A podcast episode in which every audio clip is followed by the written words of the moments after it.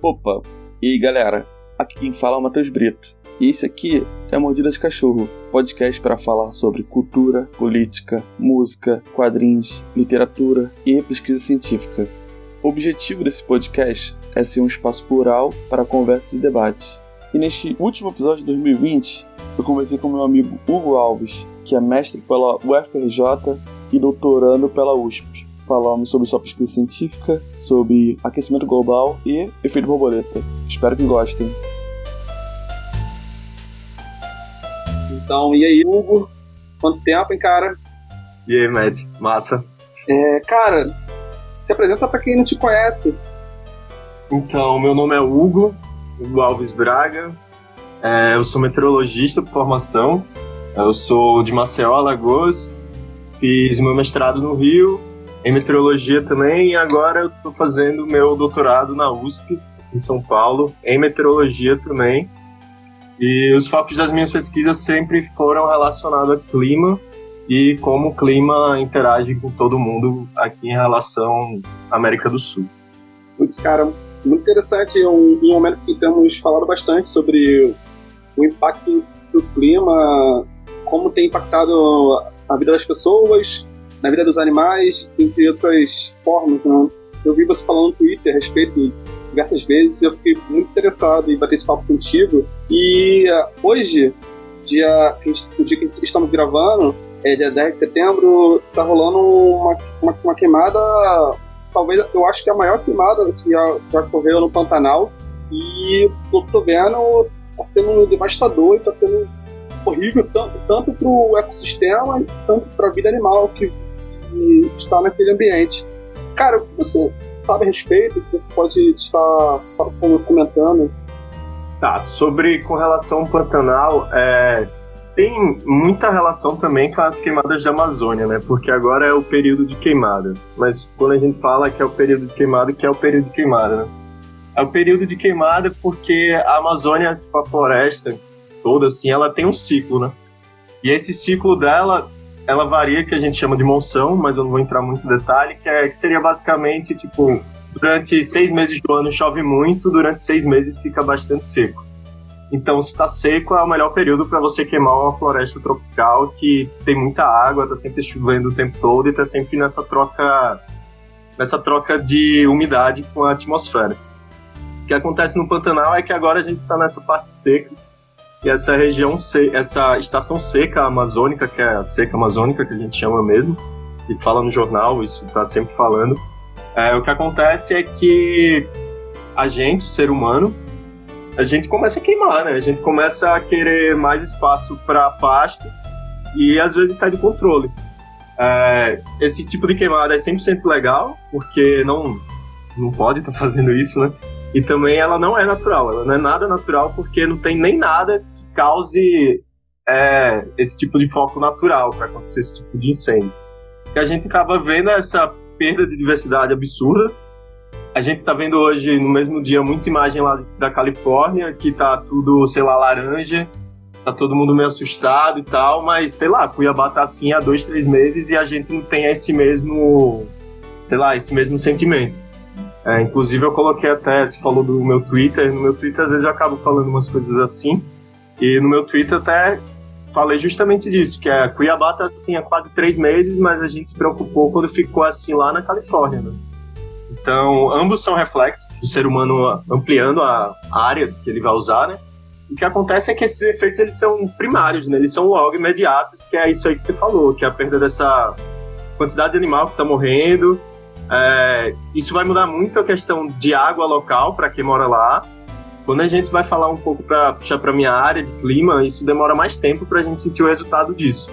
Mas o resultado imediato é esse aí mesmo. Né? Tipo, vai ter problema de água, certamente. A gente tem uma perda de biodiversidade absurda, que é um absurdo também disso está acontecendo. E o Pantanal está queimando aí uns dois, três meses já, não é novo isso agora. Já tem uns três meses que a gente está vendo isso. A Amazônia vai no mesmo, já é outro ano que provavelmente a gente pode bater outro recorde de queimada, pelo que tudo indica.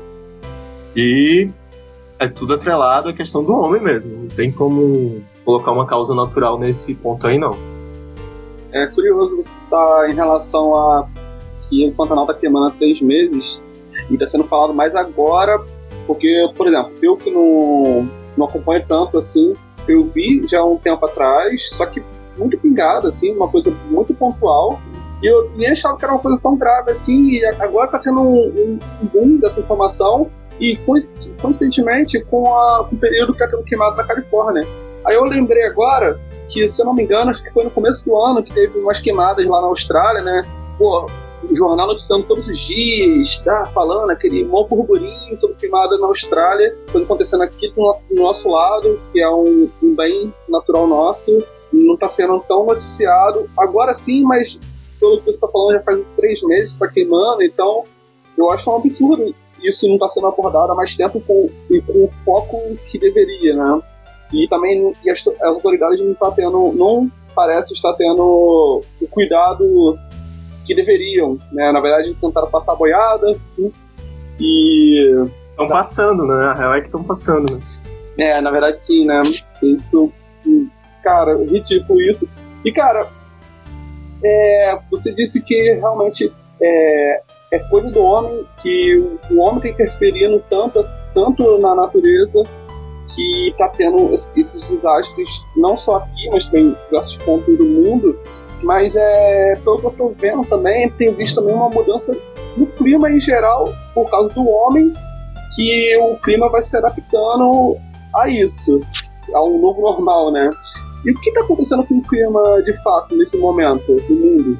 Está acontecendo é que a gente tem uns 150 anos que a gente tá jogando fumaça nele, né? Tipo, tem uns 150 anos que a gente tá criando mini vulcões ativos.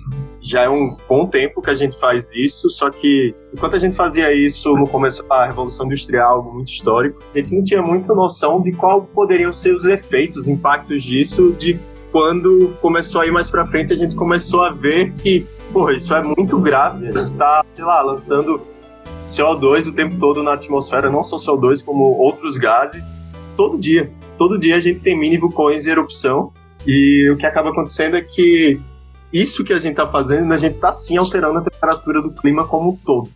Isso é, sei lá, é, é fatídico, é muito fácil você ver isso nos dados de temperatura como um todo, que está muito mais quente, e ao mesmo tempo a gente não lida com isso não sabe como lidar com isso, que a minha opinião sincera é que a gente realmente não sabe como lidar com isso, é, eu acho muito errado existirem como é, a forma de lidar com isso é cada país faz o seu, é isso pronto.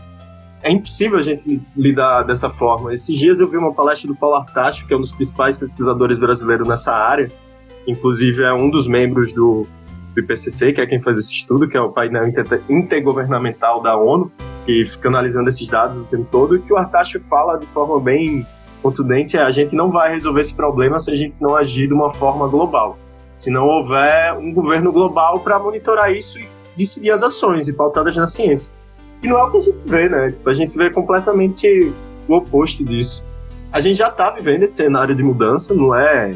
É, é bom também é, enfatizar que é, não é porque hoje vai estar tá quente pra caralho que a gente vai dizer que, nossa, aí é o aquecimento global. Não é assim também. É tipo, a gente tem que olhar isso, tem que acontecer muitas vezes. E tem, existem critérios para a gente definir qual é o impacto de um evento extremo e qual não é o impacto de um evento extremo. E também tem que lembrar que a gente está muito aglomerado nas cidades, então esses impactos eles vão ser muito maiores. Rio de Janeiro e São Paulo são cidades que todo verão tem uma alaga a cidade toda. Isso é é fato, todo verão tem isso. É bom a gente ter noção também que isso que a gente está fazendo na Amazônia é completamente ligado com esse assunto. É, se a gente for pensar a América do Sul como um todo, sei lá, isso não tem na geografia que a gente aprende na escola, mas se a gente tirar a floresta amazônica, Rio de Janeiro e São Paulo é um deserto. Não, não tem. Não, não tem a umidade, não tem a quantidade de chuva que a gente tem. Então a gente precisa da floresta amazônica. Então o que a gente está fazendo, até tuitei isso, a gente está plantando um deserto. É isso que a gente está fazendo. A gente está destruindo e plantando um deserto. Só que esses impactos não são só aqui. É no planeta como um todo e o sistema climático ele é extremamente complexo, a física é extremamente complexa por trás disso, para a gente poder entender pontualmente quais são os efeitos, onde vai ter maiores ou, ou onde vai ser menor o efeito disso, embora a gente consiga modelar isso de forma muito clara. No Nordeste do Brasil, a gente já vê região que tem, tem lugares com temperaturas de 3 graus acima que a gente nunca viu, a gente nunca tinha observado esse tipo de coisa. É, se for pegar qualquer série histórica de temperatura, e é bom analisar isso, sei lá, faz na louca aí, sei lá, qualquer pessoa faz isso, bota lá no Google uma cidade e vê a série histórica, sei lá, sei lá, 30 anos. Você vai ver que vai aumentar. E é mais fácil ainda quando você vê isso quando não é no ambiente urbano e você vê isso acontecendo que você acaba caindo por terra o argumento que muita gente usa. Ah, não, é porque é na cidade, na cidade vai ser mais quente mesmo, realmente.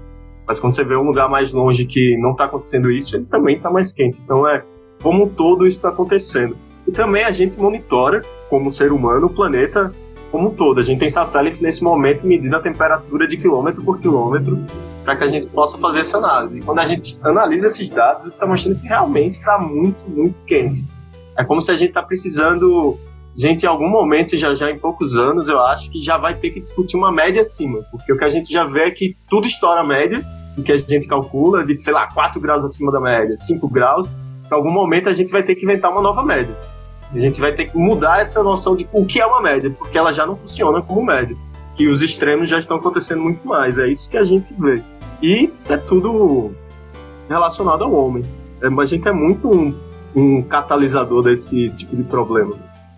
É, você falou, falou a respeito de. começou a falar sobre aquecimento global, né? E o que de fato seria um aquecimento global? O que seria, sei lá, não sei se você precisa fazer, falar uma definição sobre isso, mas uma explanação geral a respeito do que esse conjunto de, de coisas que vai se tornar o aquecimento global. É como se a gente estivesse olhando séries históricas de temperatura de muitos anos. Sei lá, é que se a gente consegue ter uma relação de como, é a temperatura, como foi a temperatura do planeta de 5, 10 mil anos atrás, a gente consegue catalogar isso por árvores, por solo, por gelo. A gente consegue ter essa noção de cada ponto, a gente consegue ter isso e criar meio que uma ideia do que foi o planeta e de como ele está agora desde que a gente tem dado, a gente vê que está aumentando essa temperatura, ou seja, a gente começou a ter dado também muito próximo de quando estava acontecendo a Revolução Industrial. O desenvolvimento do ser humano está muito atrelado a isso, intelectual e científico que eu falo. Mas nesse momento, quando a gente, se você for olhar de 1850 até 2000, sei lá, você já começa a ver uma tendência de temperatura positiva acontecendo e o que a gente foi ver foi entender o que é que estava ocorrendo, por que isso? É, isso é cíclico, isso é natural. Quando a gente vê é, o planeta já teve temperaturas mais quentes, realmente já teve temperaturas mais quentes, como teve temperaturas muito mais frias. Inclusive, agora eu estava vendo um artigo recente que saiu, que é um ótimo artigo para a gente comparar o que está acontecendo. O que fica muito nítido é que a gente nunca teve um aumento de temperatura no espaço de tempo que a gente tem. É como é que se em 30 anos a gente está crescendo que o planeta demorou, sei lá, 400, 500 anos naturalmente para fazer isso. A gente está acelerando esses processos naturais e a gente acelera esses processos naturais quando a gente adiciona mais gases e mais outras composições na atmosfera, que é o que a gente está fazendo o tempo todo. que medo, né? É. Um, tempo, um tempo atrás, agora não sei precisar quando, eu assisti um, documentário, não lembro onde, mas acho que Netflix, do Al Gore, sobre é, uma, uma, verdade conveniente, né? Que ele vai falando Isso. sobre economizar água, diminuir a quantidade de plásticos, são diversos atos individuais que podem ajudar no impacto ambiental, né? Qual a sua opinião a respeito dessas pequenas coisas individuais que cada um pode estar fazendo? Tu acha que de fato é válido? Eu não acho que é nada válido, embora eu acho que quando você decide como indivíduo tomar essas essas atitudes, você está se portando politicamente diante da sociedade isso é o que eu acho válido dessa, dessa forma de tentar combater isso, mas a grosso modo não é a solução. Não, não tem dado solução, que é, sei lá, vamos supor, vamos supor, trazer o exemplo, agora vários vegetarianos vão me odiar trazendo esse exemplo. Vamos supor que, sei lá, o Brasil todo decide ser vegetariano o mercado, o sistema capitalista, da forma que ele funciona, a carne que ser vendida para cá vai ser vendida para outro lugar, ela não vai parar de ser consumida. Então, isso funciona muito mais como uma bandeira política do que necessariamente como uma real solução. Então, soluções individuais não são soluções em um planeta de 7 bilhões de pessoas se a gente esperar que todo mundo faça a sua parte, que é não é todo mundo que está consumindo isso da mesma forma. Não é, não sou eu que produzo plástico, não é você que produz plástico, a gente não produz metal quem produz que tem que ser o responsável por isso. Agora, o grande lobby de como isso funciona é de não lidar com isso. Aí vão aparecer, sei lá, soluções mais verdes. E é o que mais acontece, que é o fenômeno da publicidade, é todo mundo agora é verde, parece que nenhuma empresa está fazendo nada de mal, é muito fácil você pagar, sei lá, quanto custa uma, uma propaganda ou campanha publicitária. Eu odeio esse nome, se é campanha, você quer vender algo que, sei lá, para mim parece que não é aquilo. E a gente tenta dar essas soluções individuais que não são efetivas, e que a discussão tem que ser muito mais ampla, tem que ser a gente não precisa dessa forma de consumo que a gente tem, a gente não precisa destruir o planeta da forma que a gente destrói. A maioria das formas, a gente joga muita coisa fora, a gente perde muita coisa. Tem que ser muito consciente e organizado. E a forma que tem que ser organizada é de cima para baixo, não de baixo para cima. Não tem parte de mim que sou consumidor. Tem parte de quem produz e de quem tem os meios para fazer isso. Quem tem os meios de produção são os culpados disso. É, eu gosto de falar que a crítica do aquecimento global é uma crítica social e econômica. Eu me interessei por esse assunto pela física que envolvia isso e de tentar entender, porque eu acho incrível, acho magnífico como funciona, sei lá, tá, as coisas estão passando em cima da gente, né, no céu. E quando você vai entender realmente qual é o culpado, o culpado é o sistema que a gente vive. É essa forma absurda de consumo que a gente tem desnecessária que a gente já está acostumado, que realmente é muito confortável, realmente é muito confortável, principalmente para a gente que está podendo ter essa conversa. Gente está numa situação de classe muito acima do que a maioria das pessoas do planeta estão. E é muito confortável para a gente estar nessa situação. Só que o que vai ser daqui a 30, sei lá, 50 anos? Quais vão ser o impacto disso? A gente vai, sei lá, puxar na conta, não, agora a gente tem que fazer isso. É, a gente tem que entender que se a gente parar hoje, não quer dizer que daqui a 10 anos acabou o aquecimento global. Não, ele vai continuar. Não é uma solução que a gente, ah, não, vamos parar agora que vai resolver. Não. Os impactos vão ser 50, 100 anos para frente, a gente vai continuar assistindo isso. O que a gente está fazendo é só aumentando isso, aumentando a temperatura e aumentando o impacto disso. Então, soluções individuais eu não acho que há solução. A solução tem que vir muito de cima, tem que vir muito de um governo firme com relação a isso. Eu acho muito interessante o Al Gore ser a pessoa que demonstrou isso, que trouxe para o mundo e para a política isso, porque ele é um, um vice-presidente dos Estados Unidos. Embora ele mesmo fazendo esse documentário, eu tenho certeza que se a gente fosse trocar uma ideia com o Al em off, ele ia falar que, mano, fudeu, tá ligado? É, tipo, como é que a gente troca ideia com esse grande lobby que é o dono do mundo, tá ligado? Então é, é uma pauta muito que eu acredito que a galera das sociais tem muito estudado isso, muito como ver, como trazer essa pauta, de como resolver isso, de como politicamente a gente ter ações, mas eu não acredito numa, numa política que não seja internacionalmente organizada para lidar com isso. Porque o que vai ser, tipo, se os Estados Unidos fizer a parte dele, a gente não fizer, tipo, não rola, mano. A gente tá no mesmo planeta. Não, não, não funciona assim. Tipo, não é dessa forma. Uma coisa interessante que você citou é que produzimos muito mais do que de fato necessitamos, né? E foi, acho que foi ontem, eu vi no Instagram um, um perfil chamado lembrete comunista, que uma postagem escrita assim: entender que no capitalismo a fome existe mesmo com comida suficiente para todos. É interessante isso porque eu, eu lendo um tempo atrás assim a respeito que se o mundo todo consumisse a média americana, não existiria comida para todos. Então, assim, eles produzem e consomem de uma, for uma forma que nem o abastecimento interno deles dá conta, eles têm que trazer de fora e é uma, é uma loucura a produção deles. Não tem como existir um outro Estados Unidos no mundo. Então é uma produção bizarra, é um, é um monstro que está tá consumindo o mundo em prol do, do estilo americano, né? O, uh, o lifestyle americano, né? Aquele Make American Great Again é, esses absurdos que esse negacionista vem falando já há um tempo, né? E também você falou a respeito também que, mesmo que resolvêssemos parar, parar tudo agora, mas o que rolou já aconteceu, né? É, aí é tipo todo o plástico que já foi produzido, que tá, na, que tá aí na, nos oceanos, tudo, o plástico tá lá. Ele, ele demora quanto tempo? Não sei, décadas pra ser.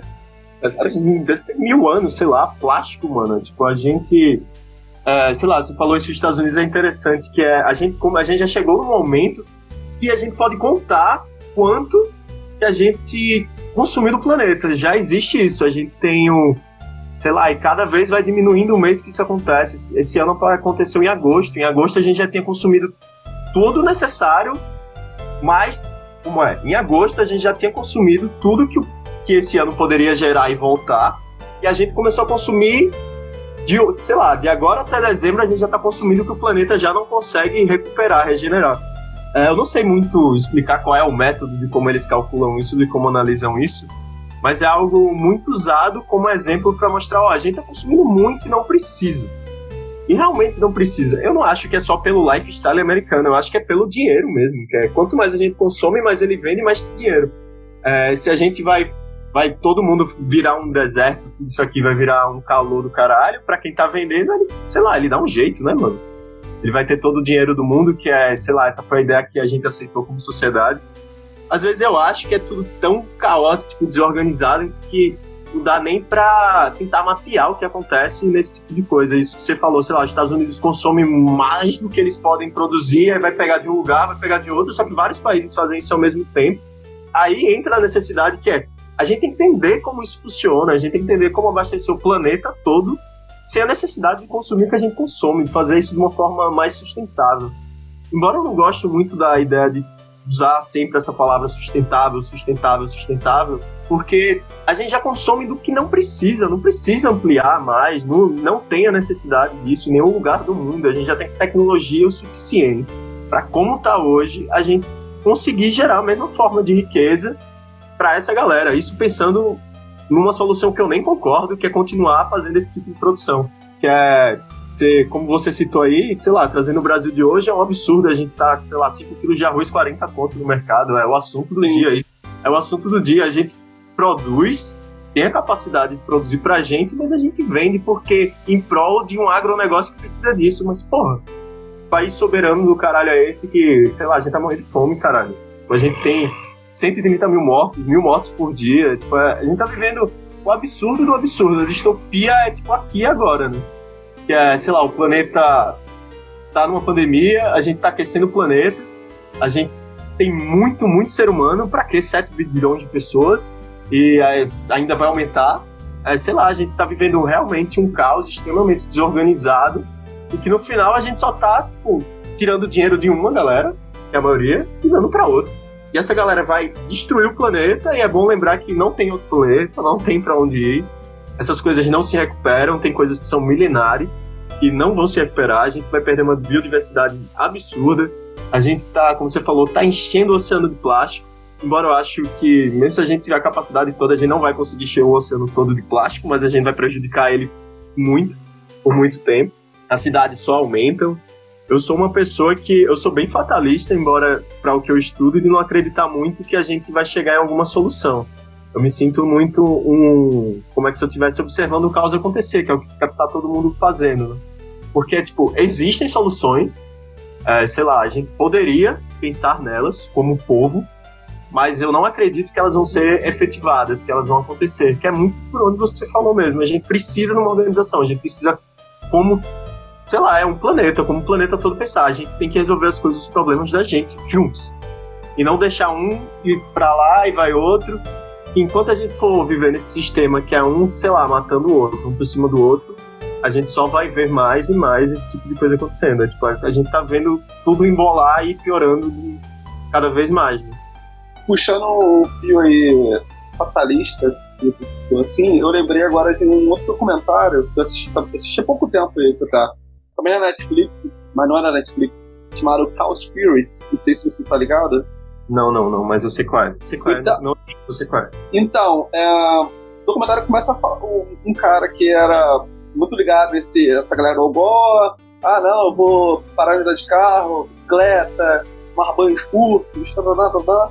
E ele começou a, tipo, a pesquisar a respeito, cara, é, por que que, quais são os maiores emissores? É, realmente é gasolina, é, é petróleo, é queimada, é tudo isso que é tal. Ele começou a chegar no, é, a funilar e ele chegou numa conclusão, através de pessoas que auxiliaram ele, de que, tipo, que a, a, produção de carne é, são os maiores é, poluidores e que mais degrada o meio ambiente. Tipo, um rebanho bovino polui muito, muito mais do que uma, uma caralhada de carro é, queimando combustível o dia todo. E, cara, o que você acha a respeito disso? Não, do, da questão da, da vaca aí, é bom lembrar que tem mais gado do que gente no Brasil, né? O que já chega a ser um absurdo. E tem outra questão que é a quantidade de água para, sei lá, sei lá, aqui em casa eu, eu divido apartamento com um amigo meu, que ele é engenheiro ambiental, e às vezes, quando toma banho rápido, rola aquela de volta tomar banho rápido para o agronegócio gastar mais água, né? Porque, tipo, esse argumento de que a gente tem que, tipo, sei lá, e começa a baixar água 2014. Isso foi um tema do estudo meu. Começa a baixar água, aí manda a população da cidade ter que economizar água. Só que a população da cidade consome 10% enquanto a, a indústria 90%. Eu não sei se realmente é esse o dado, mas é muito diferente. A agroindústria consome muito mais do que a gente. Por que quem corta é a gente e não corta dele? Porque a gente paga mais caro e ele não. É tipo, sei lá, é uma inversão de valores e de responsabilidade para o indivíduo muito bizarra, que é, sei lá, a soja que a gente planta, ela é praticamente a ração de gado, ela não, não vira comida. Vai para a ração de gado pro planeta todo. A gente planta essa soja, para ter essa soja a gente desmata, para ter o gado a gente desmata. Então, quando a gente traz o Brasil na questão de como é o papel do Brasil nessas emissões. O Brasil, as emissões dele é por gado e por queimado. A gente não tem uma grande emissão por indústria, porque a nossa indústria realmente ela não está produzindo comparada aos, aos Estados Unidos e à China, que tem essas maiores porcentagens, Estados Unidos, China e Europa, que tem essas maiores porcentagens, que é justamente dessa emissão de carbono. A gente tem o que seria o, o efeito natural, que não é natural, é natural falar que porque é do boi, mas a gente fez uma população de 200 milhões de boi porque quis, então não é natural. Ao mesmo tempo que a gente pode falar que é natural a queimada para aumentar a soja, não é natural. A gente aumentou, a gente queimou a floresta para colocar ali mais rebanho e mais local para ter essa plantação de soja. Então nunca é natural. É sempre o homem modificando o ambiente que ele está de uma forma absurda e desnecessária. Então, realmente é isso. A gente não tem essa responsabilidade. O indivíduo não, não tem essa responsabilidade. Embora a gente consome, aí trazem pra gente, não, mas é, só tem empresa que você consome. Então, mas aí então bota lá na empresa para ele falar, aumenta o preço e vamos ver se a gente vai continuar consumindo ou se a gente vai procurar outras formas de consumir eu não acho que ecologicamente o planeta está caminhando nessa questão de estar tá taxando esse tipo de coisa. Porque o que eu acho que está aparecendo a solução do mercado para o indivíduo, que é vamos substituir tudo isso pela fake carne lá, né? Só que a fake carne é, ela é feita nesse mesmo ambiente de poluição. Sei lá, você trocar a vaca pelo, pela indústria, tipo, é o mesmo problema. Você não tá, tipo, tirando o problema, você tá dando o mesmo problema, você só tá deixando pro consumidor mais bonito de comprar. É tipo isso. Então é, é sempre uma maquiagem na ideia da gente do que está acontecendo. É, lá eu trabalho, o laboratório que eu estudo é o laboratório de mudanças climáticas. O que mais a gente tem é esse tipo de relatório de, de como tu tá poluindo, de como polui. É sempre grande empresa, eles são os principais responsáveis disso. A conta é deles. E tem tudo a ver com o que você falou aí mesmo. Tipo, é, é absurdo o consumo da indústria comparado ao consumo da gente. Pensando em relação a isso, você falou, citou aí a fake carne, né? É, beleza, é, não vamos utilizar pedaços imensos de, de pasto, mas vai continuar usando a, a talvez a, a, mesma quantidade ou talvez mais quantidade de água para poder estar tá, tá fazendo essa carne de, de mentira e tem outras, outras soluções que que a indústria acha que é um, pode ser uma solução, mas que continua sendo um degradante e acaba que gastam tanta água e tanto grão para estar tá alimentando um rebanho, para poder vender essas carnes para uma quantidade que, que não é necessária, as pessoas consumirem tanta quantidade e muita gente passando fome no mundo. Sobre a sobre produção, isso é muito curioso, né? Porque acaba que começou, como você citou no começo do bate-papo, que começou, começou esses grandes impactos na, no meio ambiente com a Revolução Industrial e, como o próprio nome disse, a indústria, né? a construção de indústrias e que veio se espalhando pelo mundo inteiro. E é, já, vi, já, vi, já falando já faz anos a respeito do, do impacto das indústrias queimadas etc., tanto no meio ambiente onde estamos instalados, que estamos, você mora em São Paulo, mora aqui no Rio, e, mas também estamos vendo, estamos vendo regularmente acontecendo é, aquecimento nos polos, né? Tá tendo deslizamentos e tá tendo um impacto imenso de, no caso de risco de inundar cidades, entre outras coisas. O que você pode falar a respeito disso? Sobre, sobre esse, esse como os, os polos estão aquecendo, estão deixando de existir, não sei como é que seria isso. É meio que isso mesmo. A gente, os polos eles estão retraindo, né? Mas isso é bom a gente pensar no Polo Norte, que é diferente, completamente diferente do Polo Sul.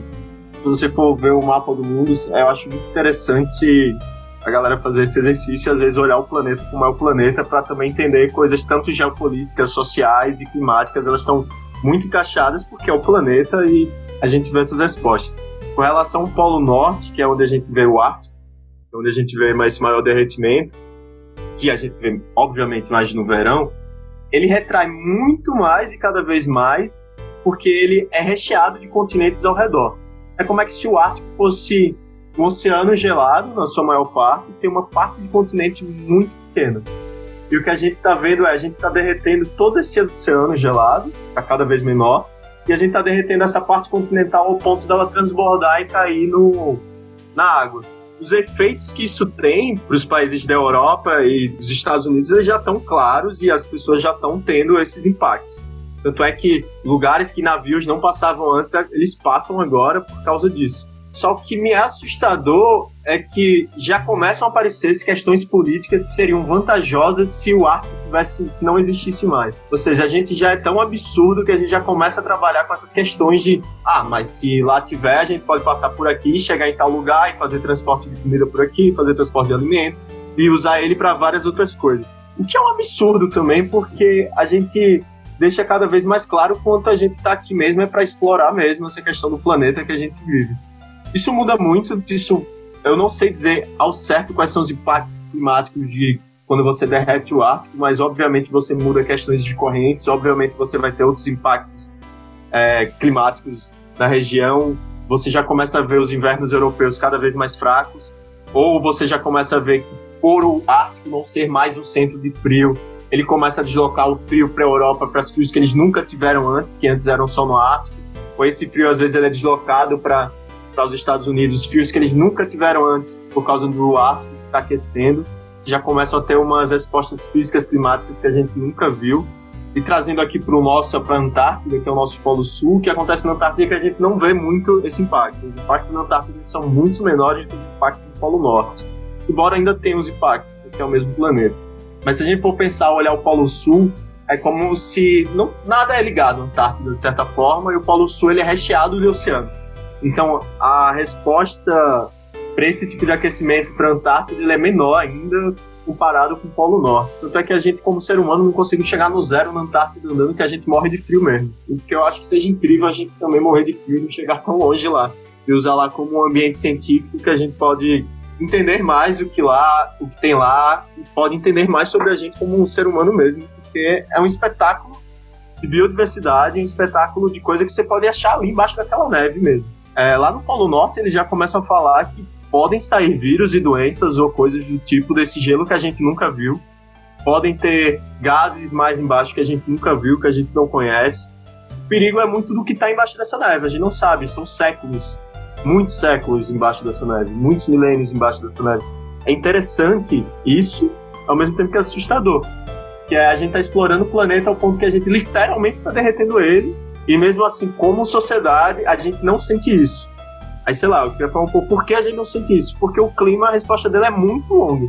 A gente vai ver em 10 anos o que aconteceu, em 20 anos, em 30 anos, a gente não sente hoje e amanhã. E o ser humano, é, cada vez mais a gente é mais ansioso ainda mais, a gente quer uma resposta, nossa, é, é isso que tá rolando agora. Sei lá, a gente não tem uma resposta num furacão muito intenso, a gente não pode atribuir ao aquecimento global. Embora ele sempre pode ser atribuído depois. Mas a resposta ela nunca é imediata, é uma resposta muito lenta. Que a gente vai sentir isso lá na frente, a gente já vai sentindo esse tipo de coisa. Curioso, sobre o derretimento do, do Polo Norte, ele tem, ele tem ligação com, com é, essas inundações que estão tendo em algumas cidades na Europa, por exemplo, Veneza. E Veneza está tá cada vez mais embaixo d'água, né? E agora tem outras cidades que eu que agora não me recordo agora, eu lembrei de beleza, mas isso tem ligação com o derretimento do Polo Norte? É difícil atribuir diretamente ao Polo Norte, tá ligado? Porque isso é bem o que eu estudo no meu doutorado, que é o que a gente chama de teleconexões atmosféricas, que é entender como é que um ponto do planeta pode afetar o clima de outro ponto. Só que existem várias questões físicas para que isso aconteça. De forma geral, se a gente for olhar, sei lá, do hemisfério norte todo, a gente pode atribuir mais chuva em alguns lugares devido ao derretimento do Ártico, porque se você começa a modificar uma circulação que ali tinha, você começa a embaralhar tudo, começam a acontecer coisas que antes não aconteciam. Que é justamente isso que a gente está observando. Sei lá, uma circulação atmosférica, para muita gente não sabe o que é, existem padrões. O vento ele vai estar tá sempre circulando de uma certa forma, e se a gente muda a temperatura desse lugar, ele vai mudar essa forma dele circular. Ele vai se espalhar mais, ele vai distribuir mais o calor, ele vai receber mais. É bom pensar que o polo e o equador eles estão sempre brigando. No inverno, por exemplo, é como é se o polo estivesse vencendo e ele está jogando o ar frio para cá e o ar quente do equador não está ganhando. Se a gente começa a tirar essa questão do polo, se o polo começa a perder, a gente vai ter invernos mais fracos ele não vai jogar esse ar frio, ou o ar frio que ele vai jogar é de uma forma desigual do que ele jogava antes, com déficits. E aí esses déficits eles vão ser compensados de uma forma ou de outra, e a gente acaba vendo isso que você acabou de falar. A gente pode ter anos secos que nunca ocorreram, que nunca foram estudados justamente por isso, por uma circulação anômala que aconteceu no polo. E é bem normal de acontecer isso, é bem, é bem fácil de acontecer se a gente está mudando a circulação disso é como é o polo ele é frio por esse tanto tempo porque ele tinha que ser frio e já tem uma circulação lá estabelecida. A partir do ponto que a gente começa a mudar essa circulação, a gente está aberto para acontecer coisas que a gente nunca observou e que a gente realmente não entende. É como se você tivesse uma região do oceano que ele nunca foi quente e você começa a jogar calor ali, vai ter uma resposta uma hora. É isso que a gente acaba vendo, a gente está vendo essa resposta. Cada vez essa resposta é mais desafiadora porque a gente realmente não conhece ela. A gente está mudando essa circulação. Então, o que a gente faz como meteorologista, como climatologista, a gente fica olhando os cenários apocalípticos dos modelos e vê o que, é que as equações físicas dizem pra gente que pode acontecer. O lance é que uma coisa sou eu aquecer ele no meu programazinho de computador, outra coisa é o que está acontecendo na vida real. Né? Então, quando a gente vê na vida real, acaba sendo diferente do que a gente já simulou. E aí você tem que simular o que está acontecendo naquela hora, que é o que acaba acontecendo para poder entender o que acontece desse tipo de coisa. Mas só para sintetizar e não ficar muito confuso, é que existe uma circulação estabelecida e a gente está alterando ela. Alterando ela, podem acontecer coisas que a gente não conhece. E os impactos podem ser diversos. E é isso que a gente está vendo. A mesma coisa acontece para a Amazônia. Se você tirar a floresta, vão ter impactos que a gente não conhece. O que é muito tema do meu estudo, é muito claro. Se a gente tira, tira a floresta, por exemplo, primeiro que São Paulo e Rio de Janeiro já era. Tipo, fica completamente seco, a chuva diminui muito significa basicamente que é o inverno. O inverno não chove tanto porque a gente não vê essa frente fria que chega e só traz o frio. Ela, quando vem no, no verão, ela vem o frio e vem a umidade da floresta. Aí chove pra caramba aqui. E não acontece nas outras regiões. Se você for ver, essa região de chover muito no Brasil, ela chove muito até o sul da Bahia. Tanto é que, que o Nordeste é seco. Boa parte do Nordeste, a parte central do Nordeste é seco, o litoral chove. Chove bastante, inclusive. Mas se a gente começa a tirar florestas, se a gente começa a tirar coisas que já estão estabelecidas, os impactos vão ser claros. E um dos impactos ainda é, se a gente tira a floresta, a gente começa a impactar lá na Europa. É claro isso, existe um caminho entre a América do Sul e a Europa muito bem claro, de como tem essa conexão climática, atmosférica. Se a gente tira a Amazônia, o impacto lá é claro, ou seja, a gente sofre aqui, sofre lá, e se for olhando, deve ter diversas coisas se você for vendo ao mesmo tempo isso acontecendo que é justamente o que a gente está fazendo. A gente está fazendo pequenos focos em pouco tempo pode acontecer, sei lá, em 30, 50 anos a gente não tem o polo e não tem a floresta. E aí realmente vai ser muito mais quente o planeta. A gente já começa a imaginar o planeta numa situação em que isso não acontece. Por isso que a gente fala, não tem que estar tá fazendo isso. A gente não pode estar tá alterando a circulação, que é o que a gente está fazendo. A gente altera a circulação e começa a acontecer coisas que a gente realmente não entende e não esperava. Aí demanda tempo para a gente estudar e entender, tá, isso aqui aconteceu por causa disso que é a maioria dos extremos desses absurdos climáticos que acontecem. São muito relacionados a isso, a essas anomalias atmosféricas, porque a gente alterou alguma coisa. Ou às vezes acontece natural. Também acontece sempre essas questões naturais. Mas um homem causando é novo pra gente. Curioso, pegar alguns pontos que você citou agora e que você citou no começo do bate-papo, é que você disse que uma coisa, uma coisa está acontecendo num lugar, você está falando que tirou a Amazônia, vai afetar o nosso clima aqui, tanto aqui no Sudeste quanto na Europa, etc. Qual seria então a, relação de um, de um impacto de um lugar distante com essas, com essas chuvas e esses alagamentos que acontecem anualmente aqui no Rio e São Paulo? É, traz deslizamento, morre gente pra caramba, um impacto gigante que acontece na cidade e que o Rio de Janeiro não está pronto para isso, tá, tem sérias dificuldades, São Paulo também, mas mesmo assim são, são coisas que têm se repetido anualmente, todo ano é certo que acontecer esse tipo de coisa. Como é que esse impacto, como é que acontece isso? É, o que eu estudo é basicamente isso, mas eu não estudo impacto, mas o caminho que isso acontece. É, é bom a gente pensar o globo, a Terra, como ela é conectada. Tipo, o vento que passa aqui, às vezes, tipo, sei lá, foi uma corrente de ar que veio lá da Austrália, que essa corrente de ar ela pode ter uma relação também com o que aconteceu na Ásia e essas coisas elas estão acontecendo ao mesmo tempo. A gente tem que entender que a natureza, ela é a natureza, ela não é subdividida pelas regiões que a gente decidiu. Até porque, tipo, o Brasil é o Brasil, porque a gente chegou lá e disse que riscou o chão e disse: Isso aqui é o território, isso aqui é o Brasil. Tem um filósofo que eu gosto muito, que é o Vladimir Sapati, que ele fala que tudo deu errado aí. A partir do momento que a gente chegou no chão, fez um quadrado e falou: É meu, deu errado. Que a gente começa já a introduzir dentro da própria cabeça do ser humano que aquilo ali, aquilo ali, ali funciona aqui, ali funciona assim. Que é tipo, sei lá, como funciona em São Paulo, não funciona no, no Rio de Janeiro a questão do tempo e do clima. Não, eles estão conectados. Primeiro a frente fria passa aqui, depois chega aí. Depois de, do Rio de Janeiro chega no Espírito Santo. E vai indo, e vai indo, e vai indo. Aí tem o impacto dessa frente fria também numa chuva lá no Nordeste. Tá tudo conectado, tá tudo conversando. Então, se a gente começa a aquecer alguma coisa, ter um impacto aqui por causa disso é muito fácil. Isso é, é muito fácil de acontecer no cenário de mudanças climáticas. Mas volta naquela questão de ah, como é que a gente atribui isso? É difícil atribuir mas dá para atribuir também. Por isso, pesquisa, por isso a gente está na universidade para estar tá olhando isso, investigando isso. Mas com relações à chuva Rio e São Paulo, sobre São Paulo, é, esse ano na quarentena eu vi muito documentário e fiquei vendo muita coisa histórica também. Eu descobri que São Paulo eram vários rios, velho. São Paulo é uma cidade que foi, que foi subindo em cima de rios. É óbvio que aqui vai alagar.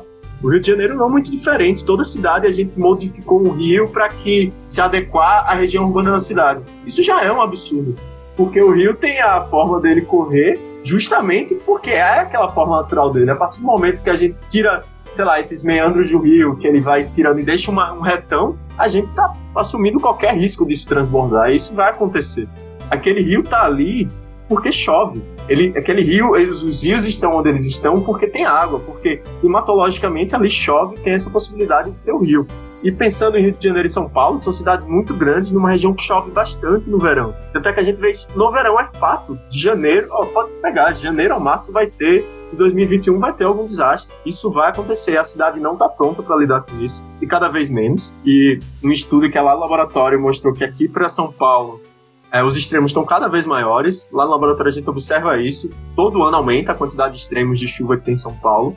É muito um efeito local da cidade que vai crescendo muito e a gente tem uma porrada muito grande para essa chuva que chega. É, sei lá, imagina a chuva é um carrinho. Aí esse carrinho ele tá andando no chão liso. Aí do nada esse chão tem um tapete. Se você joga rápido esse carrinho, esse carrinho ele vai sair capotando em cima do tapete.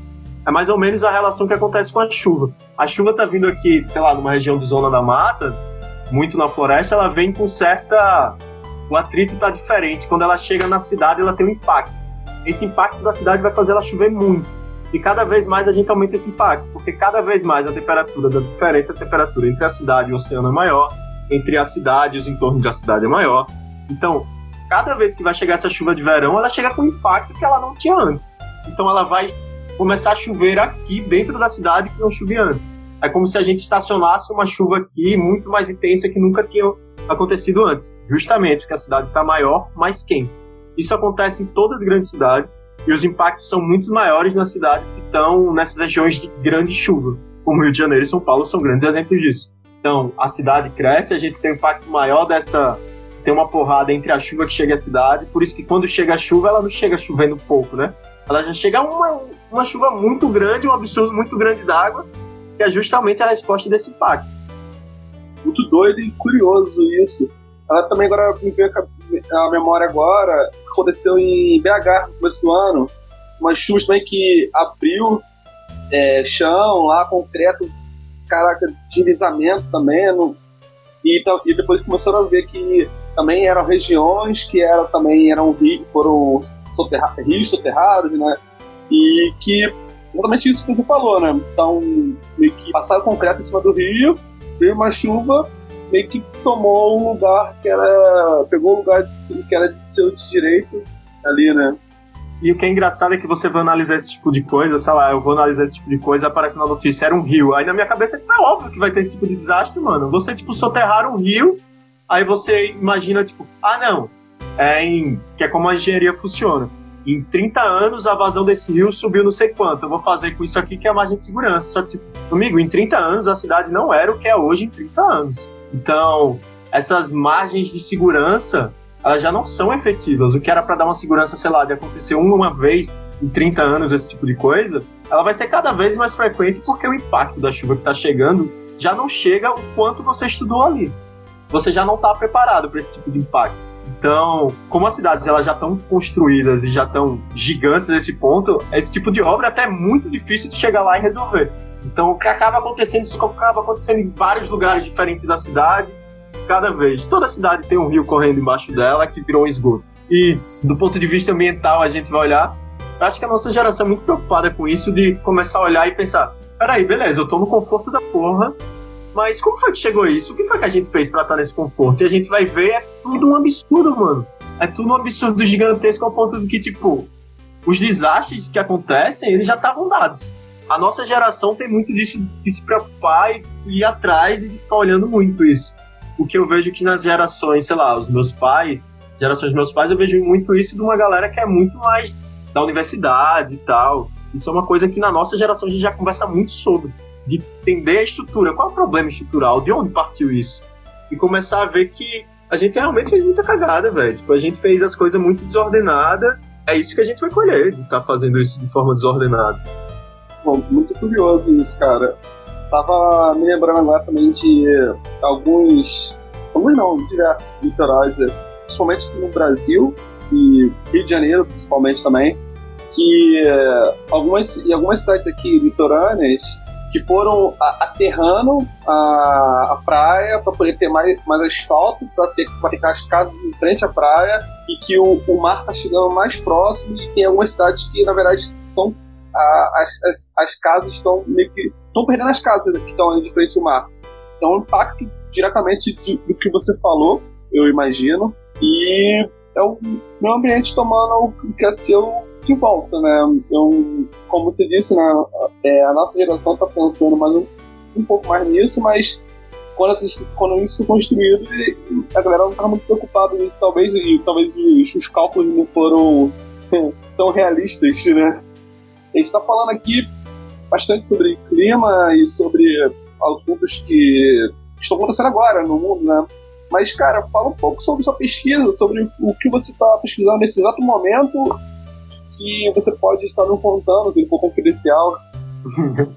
então, o que eu estudo no meu doutorado, que já é uma continuação do meu mestrado, eu estudo como lugares diferentes do planeta podem interferir no verão aqui da América do Sul.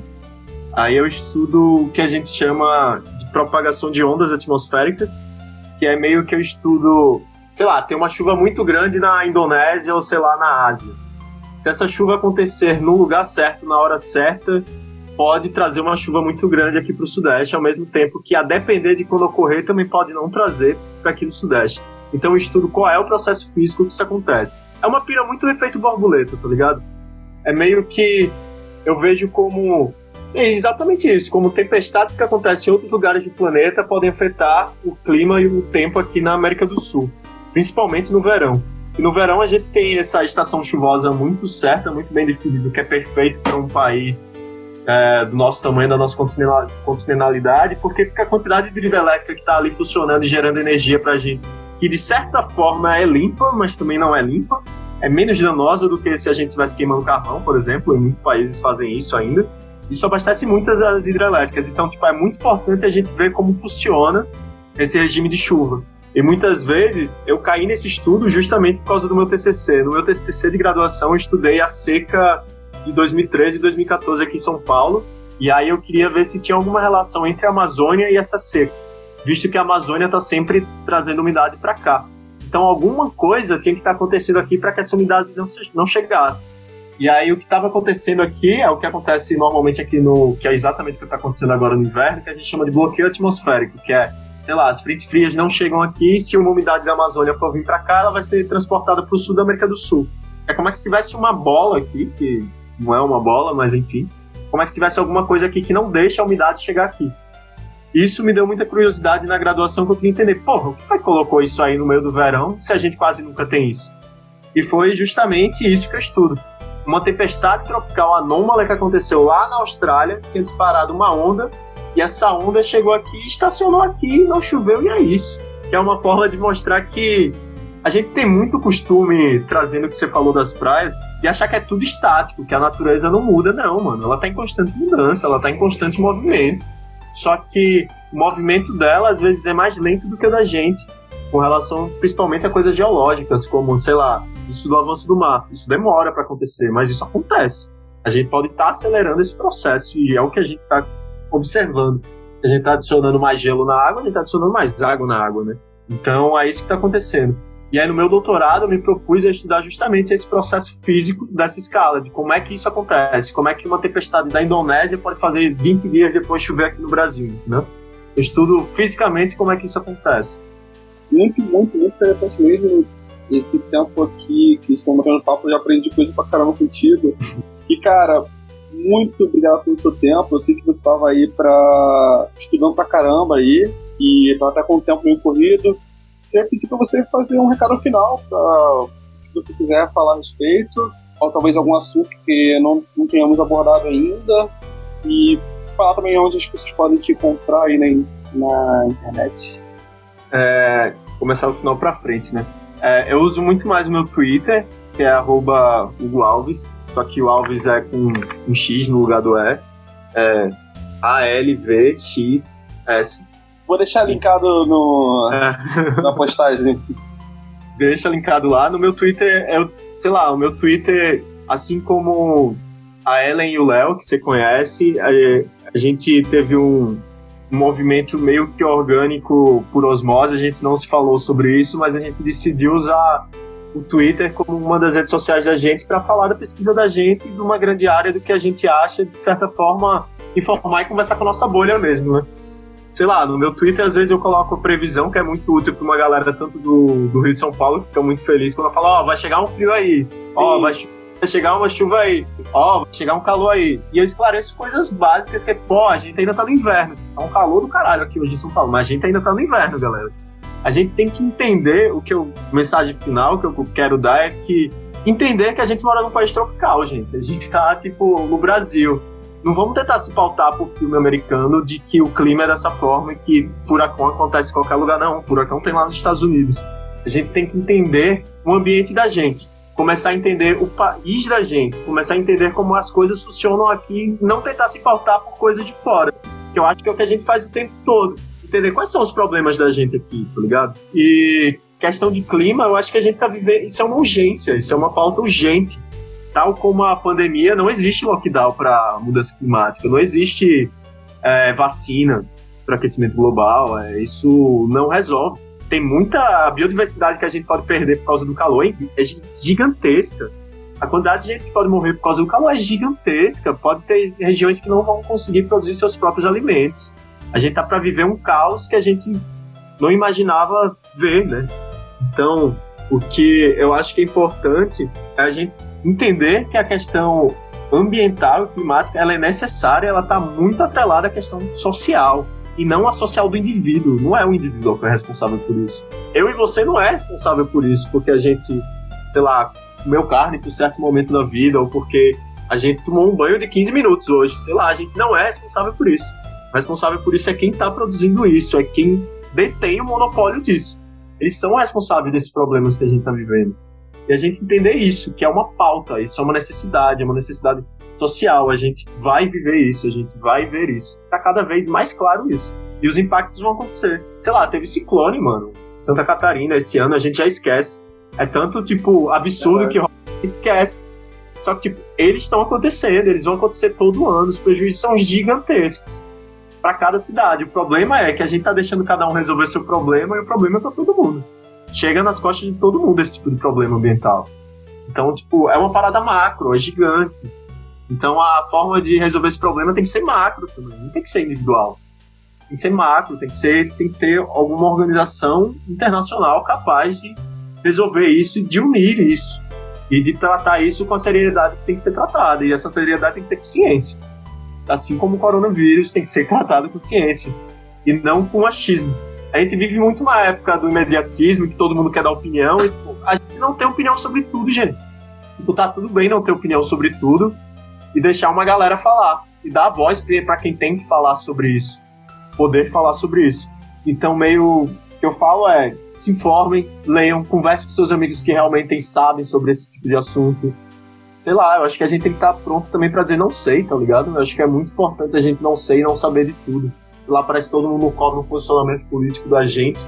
Como indivíduo, a gente quer sempre estar todo mundo muito ativo sobre qualquer situação. A gente tem que estar, tipo, pronto para também falar, não sei, velho, não sei resolver isso. E é um problema e ele tem que ser, tipo, resolvido, tem que ser conversado. Meio que isso, acho que falei coisa pra caralho, né? Não, que isso, cara. O que você falou tá muito interessante temos, temos tido um, um grande problema. O governo está, está atacando a pesquisa, está, está, está atacando a ciência, está atacando o, o científico, né? negacionistas, dizendo que não existe aquecimento global, que é uma gripezinha, que nada disso que, que estamos que falamos durante esse episódio falamos nesse episódio é importante. Então, o que você está fazendo, e, e nossos amigos, o Léo, a Ellen, e diversas outras pessoas que dedicam a sua vida à pesquisa, são, é uma coisa muito, muito, muito importante, necessário, e isso tem que ser divulgado, tem que ser falado, e, e realmente, é, não, temos, não temos que saber sobre tudo, e realmente, eu não sei sobre quase nada e aprendi muito com você hoje e sempre estou acompanhando seu Twitter, sempre acompanhando alguma coisa e vendo. Às vezes, às vezes eu não falo nada, mas estou lá lendo ali, ó, putz, que interessante isso aqui. E muito interessante de verdade, cara. E, Pitch, é, o que eu tenho para falar para ti é que continue. É um, está sendo uma honra falar contigo aqui agora. Esse papo, você, doando o seu tempo. E, cara, é, continue com sua pesquisa e que, e que cada vez tenha novos progressos e que mais pessoas tenham acesso a isso, né? E como você disse que chegou ao Twitter para poder falar com novas pessoas, né? Para pessoas que não fora da academia, né? Isso. O que é bem importante, né? Que tipo, sei lá, você falou que o governo bate muito na gente. Lá no departamento, eu sou do departamento do Instituto de Astronomia e Geofísica da USP, que é um dos principais parceiros do INPE. Então, tipo, o INPE está sendo extremamente atacado com relação a essas questões de governo, é um dos institutos que mais são atacados, e isso, obviamente, rebate no meu instituto. E o que a gente costuma falar lá é: se esse governo está reclamando, é porque a gente está fazendo certo, né? A gente não está fazendo errado, tipo, a gente está fazendo o trabalho da gente, e isso é o problema que ele tem que resolver, tá ligado? Então, tipo, tanto o INPE como o IAG lá da USP são grandes instituições internacionais que, tipo, não adianta, sei lá, tentar tranquilizar a galera no certo ponto. Não adianta o governo maquiar dado, tirar recursos. Os pesquisadores são grandes o suficiente, a gente está sempre em contato internacional. A Academia Internacional sabe muito do que está acontecendo. É, a Science colocou Ricardo Galvão como homem do ano, mano. É um diretor do instituto daqui, professor do IF. Sei lá, vejo ele no ônibus indo para a USP, acho isso incrível a gente da universidade sempre vai apanhar muito, né? Que a gente está falando justamente o que a galera não quer ouvir. A gente, na universidade, a gente lida muito com a questão do não, com, com a realidade nua e crua, né? Não, não tem problema dela ser nua e crua. É, é triste a academia às vezes é meio triste, deprimente, justamente por isso. Você fica vendo umas coisas que é tipo, meu irmão, não, não é possível que isso seja o mundo real, tá ligado? É, tipo, é tão absurdo e horroroso assim, e realmente é, é tão absurdo e horroroso mesmo. A gente, tipo, cagou muito né, nesse quesito. Então, tipo, o Twitter é muito para isso, para ter essa comunicação, porque, tipo, eu converso muito com meus amigos, muito, muito, muito. Eu acho do caralho quando eles perguntam qualquer coisa, mais besta que seja, de alguém olhar pra mim, por que é o céu azul? Por que tá chovendo hoje? Porque, como é essa gota que cai? É, tipo, aí eu fico no exercício de, tipo, caralho, você responder isso, mas uma coisa extremamente complexa que a gente vê. E esse exercício é muito massa de estar conversando com a galera. E eu tenho muito na minha cabeça que a vida não é, tipo, acumular coisa, tá ligado? É trocar ideia e conhecimento, tá ligado? Sei lá. Pelo menos o objetivo que eu vejo muito aqui é, tipo, é estar tá de boa com meus amigos estudar o máximo de coisa que eu conseguir, aprender o máximo de coisa que eu conseguir aprender nessa vida, que é a única coisa que eu consigo levar dela, tá ligado? E eu consigo deixar pra uma galera. Então, é meio que isso. Eu agradeço muito pelo espaço. Eu acho do caralho quando eu vejo qualquer pessoa diferente, principalmente meus amigos do Rio curtindo isso, que interagem muito comigo no meu Twitter. Acho do caralho. Fico muito feliz, muito feliz mesmo. E é um assunto que a galera foge, né, velho? Sei lá às vezes a gente tem conversa, tipo, eita, vai falar de tal coisa, a galera não gosta de assunto sério. É tipo, mano, a gente tá acabando com o mundo, velho. A gente tem que falar de coisas sérias sim. Eu sei que é muito deprimente a gente, às vezes, gente está falando de coisa séria. Mas sei lá, se você escuta hardcore assim como eu, a gente tá acostumado desde pequeno de estar tá no ouvido escutando merda, né? Então é tipo. É, o punk e o hardcore são coisas que abrem muito a cabeça da gente de entender, ó, você não tá vivendo num parque de diversões tão bonito, é meio que uma merda, esteja consciente dessa merda possivelmente vamos tentar mudar alguma coisa. É, eu, como eu já falei, eu sou muito fatalista de acreditar que a gente vai conseguir ter alguma mudança, mas eu vou seguir aqui falando e aperreando muita gente, tá ligado? Acho que o objetivo da academia é meio que esse, ó, por mais triste que seja, a gente tá falando a verdade aí do que tá rolando. Então é meio que isso, agradeço de novo o espaço, agradeço a quem estiver ouvindo, estiver achando massa aí, e é isso aí. Falou sobre Hardcore Punk, hoje mesmo eu tava ouvindo Cólera posso deixar aí recado final é tente mudar o amanhã. E é isso. E chegou ao fim o último Mordida de Cachorro de 2020. Muito obrigado a todos que nos acompanharam nesse ano maldito. Agradecimentos mais do que especiais para o Alito Aquino e o Júlio Piotto. Sem eles, esse podcast não teria vindo ao ar. 2021 tá chegando aí, vacina chinesa e russa, quero uma em cada braço. E claro, expectativas de ser um ano muito mais interessante. Não vamos ter férias, ou seja, em janeiro de 2021 vai sair episódio novo. Até lá!